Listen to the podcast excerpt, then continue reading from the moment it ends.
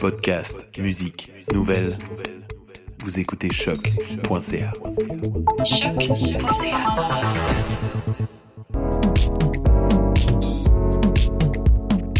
Bonjour à toutes et à tous.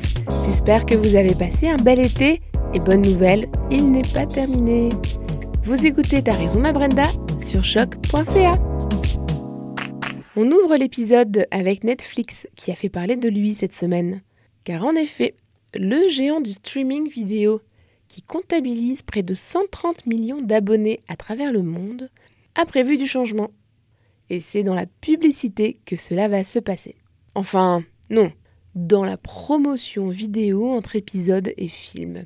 If you have noticed ads popping up during your binge sessions on Netflix, the company says don't worry, they are not adding commercials.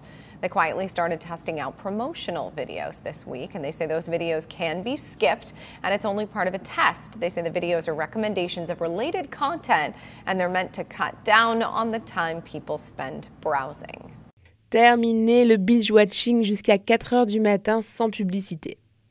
Mais soyez rassurés, Netflix nous assure que les vidéos promotionnelles pourront être sautées. Vous pouvez donc reprendre une vie normale, ou presque.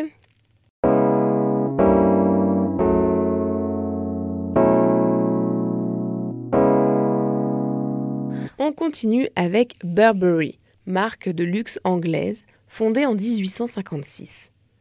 Connu pour son iconique trench, son monogramme a été décliné à toutes les sauces pendant des années, jusqu'à être repris par les grands noms du hip-hop US au début des années 2000. Cette semaine, c'est une nouvelle identité visuelle que la marque a révélée, tout en sobriété. Disons que la typo massive noire sur fond blanc fait l'unanimité dans la mode en général, et ce depuis une décennie. Mais la police est sophistiquée et la signature imposante London, England, et pas London, Ontario. Je plaisante. My favourite thing about British music is it has its own identity. Whatever emotion it's conveying is pretty unapologetic. It makes a pretty hard stand. Burberry acoustic has always has always been like just a really exciting, really well put together, simple, brilliant thing. And, um, and an amazing platform for new artists, for all sorts of artists. Burberry lance aussi un nouveau monogramme. Très réussi. Il est beaucoup plus moderne, utilisant le B de la marque et la couleur orange. Hmm, un peu Hermès. Oups, pardon.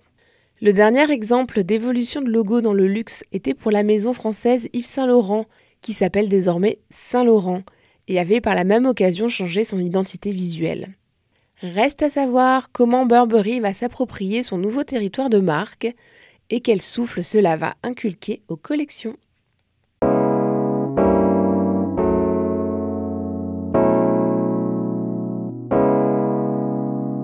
Enfin, cette semaine, c'est de l'autre côté de l'Atlantique que je vous emmène, et plus précisément en France. Et il est question de sport. Une nouvelle législation est entrée en vigueur et elle concerne le droit à l'image des sportifs. Oui, oui, vous avez bien entendu. Comme l'explique la ministre des Sports, Laura Flessel, ce dispositif clarifie ainsi la réalité de la double prestation qui lie, dans le sport moderne, les sportifs professionnels et leurs clubs. Une prestation sportive d'une part, une prestation commerciale liée à l'exploitation par le club de l'image du joueur d'autre part. Que s'est-il passé pour que Zinedine Zidane en arrive là? Sur les images diffusées quelques minutes après ce coup de tête, on voit Zidane et le défenseur Materazzi discuter après un simple accrochage de maillot. La discussion se poursuit, Zidane sourit, puis fait volte-face après des propos tenus par l'Italien, encore inconnu, Zidane commet alors l'irréparable. L'arbitre l'a-t-il vu ou l'a-t-il expulsé sur la seule fois des images vidéo?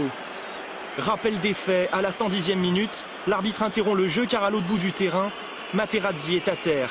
À cet instant, personne, pas même les journalistes, ne semble avoir vu la faute de Zidane. Que s'est-il passé entre Trezeguet et Materazzi? J'espère qu'il ne s'est rien passé parce que... L'arbitre argentin, M. Elizondo, n'a pas vu l'altercation car il suivait l'action de jeu. À l'écart, Zidane espère encore échapper à la sanction. Monsieur Elizondo se dirige alors vers son Alors, en quoi ça consiste exactement Les contrats d'image doivent permettre aux clubs de verser plus d'argent à leurs joueurs les plus célèbres sous forme de redevances avec un niveau de cotisation patronale moins élevé. Les clubs français défendent ce système pour être plus compétitifs face aux autres championnats, à la fiscalité plus avantageuse.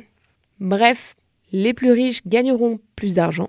Et lorsque l'on sait que les sportifs les plus célèbres gagnent plusieurs dizaines de millions d'euros hors de leur salaire avec les contrats publicitaires, cela laisse perplexe.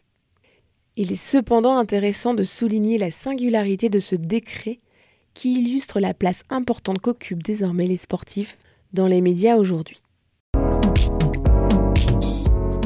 Et voilà, c'est ainsi que se termine cet épisode de rentrée. Retrouvez toutes les sources des sujets abordés sur le Facebook de Ta Raison Ma Brenda. On se retrouve la semaine prochaine. Salut